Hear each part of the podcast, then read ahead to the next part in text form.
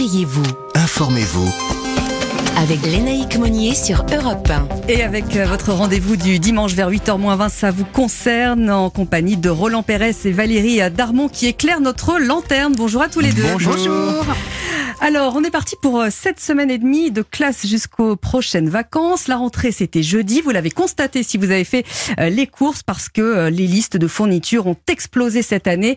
Les cahiers, les feuilles, les classeurs, tout ça, ça s'envole de 20 à 25% On va voir avec vous, Valérie Darmon, Comment faire des économies Il y a forcément des solutions acheter tôt dans la saison? Alors pas forcément justement, pas de culpabilité inutile. Hein. Mieux vaut attendre l'arrivée des stocks de fournitures euh, c'est actuellement que ces stocks arrivent, les promotions, les ventes par lot. Euh, Auchan, Bureau Vallée, Carrefour, Casino proposent des produits à 1 euro, des opérations en vrac, la reprise des cartables, des sacs pour une certaine somme ou des bons d'achat.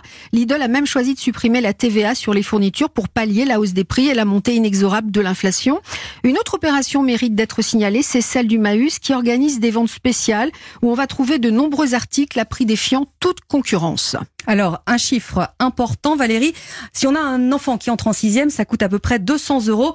Il y a aussi forcément euh, des trucs à connaître pour faire des économies. Effectivement, pour éviter de, dépenser une fortune. Hein. De nombreux parents se tournent vers la seconde main ou les articles d'occasion. Le marché de la seconde main, on le sait, a beaucoup progressé. Hein. Plus de 7 milliards d'euros en 2020. 200 000 parents sont inscrits euh, sur la plateforme BIPS, une application où ne sont vendus que des articles de seconde main. Il existe également de plus en plus de marques responsables comme EcoBureau, Esprit Recycle, Coq en pâte. Et avec nous ce matin pour avoir davantage d'informations sur ce sujet, la présidente nationale de l'association Famille de France, Chantal Huette. Merci d'être avec nous. Une question, euh, Chantal, acheter pas cher, c'est une vraie bonne idée? Bonjour. Oui, acheter pas cher, une bonne idée. Euh, on peut remettre en question. Euh, acheter une moyenne gamme, certainement, parce que dans le temps, c'est un gage de qualité. Acheter des produits euh, avec une marque, c'est aussi un gage de qualité, puisque la marque va vouloir assurer le consommateur. La loi va aider à construire une relation de confiance avec le consommateur. C'est un produit qui va rester dans la constance et donc normalement qui doit assurer une certaine pérennité dans le temps. on n'a pas besoin d'en racheter en cours d'année et puis, et puis aussi, euh, euh, il y a aussi euh, l'aspect moral. Il faut garder la considération du consommateur. Alors, vous disiez, les marques, c'est une, c'est une garantie. On sait que les enfants en raffolent. Hein, ils veulent forcément l'agenda Paris Saint-Germain ou One Piece. vous voyez à peu près ce que je veux dire. Est-ce qu'on fait les courses avec les enfants ou pas si on veut faire des économies? Alors, je serais tentée de dire que non, il ne faut pas faire des courses avec les enfants euh, pour faire des économies. Euh, mais par contre, il faut emmener l'enfant quand même pour qu'il puisse choisir euh, quelque chose de qui, par exemple, le carnet de texte, le portable, parce que ça, ça va le marquer pour euh, cette fameuse rentrée scolaire qui est déjà faite. Mais je pense que les parents ont déjà visé pour ce sens. Il y a du e-commerce également qui peut nous, nous aider à faire quelques voilà, euh, exactement. Hein. Tout à fait, le e-commerce, puisqu'on peut faire euh, on peut faire les courses sans sans les enfants, et par contre on a quand même quelques préconisations pour faire le e-commerce.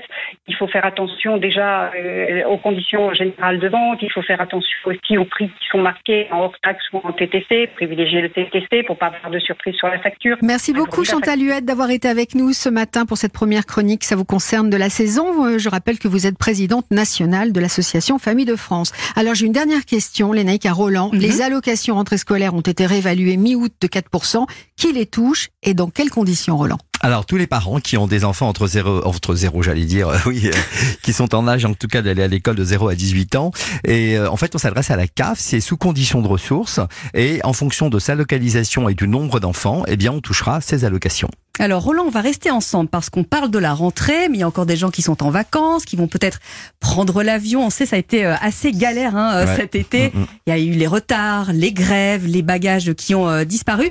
On va faire le point avec vous sur les recours, les indemnisations, et on parlera ensuite de traquance parce qu'on ne sait pas ah encore très bien ce que c'est.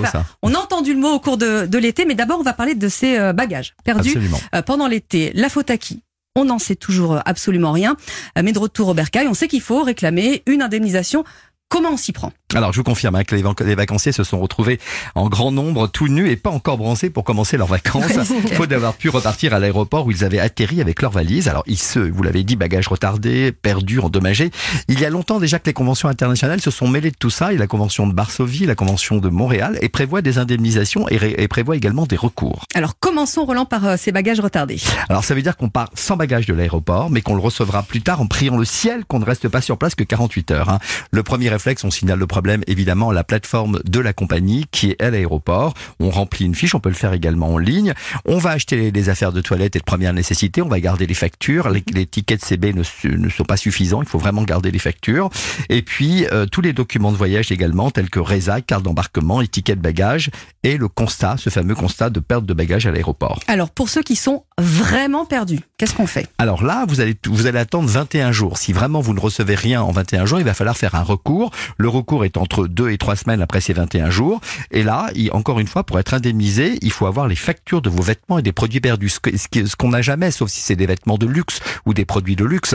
Donc dans ce cas-là, on va être indemnisé au poids, c'est-à-dire euh, 26 kilos euh, par euh, 26 euros pardon par kilo ou 1500 euros forfaitaires en fonction encore une fois de la convention qui est applicable. Alors ça c'est très clair. Deuxième question sur laquelle euh, on vous interpelle ce matin, euh, Roland, assez intrigant parce que vous nous avez parlé tout à l'heure de, de. Oui, c'est un néologisme hein, qui est formé par les, les mots vacances et travail. En un mot, a-t-on le droit, pour arrondir ses revenus, de travailler ou de télétravailler pendant ses vacances? À votre avis, tous les deux, vous pensez qu'on a le droit de travailler pendant ses congés payés? Moi, Bah, moi je même dis pas. oui, moi. moi. Moi je le fais en tout cas. Eh ben, on n'a absolument pas le droit. La règle est très claire. Un salarié n'a pas le droit de travailler pendant ses vacances, que ce soit pour son employeur ou pour un autre employeur. Et d'ailleurs, si c'est pour un autre employeur, il risque même de licenciement. Mais qui va vérifier? Eh ben, c'est la caisse primaire d'assurance maladie qui va recevoir les déclarations qui vont être faites à l'URSSAF. Et si l'employeur le fait? Eh ben, c'est lui qui se met également en, en fraude et il devra être condamné à des dommages et intérêts. On a bien compris et on vous remercie Roland de nous rappeler qu'on ne travaille pas en vacances. Merci beaucoup et à la semaine prochaine. À, la, semaine prochaine.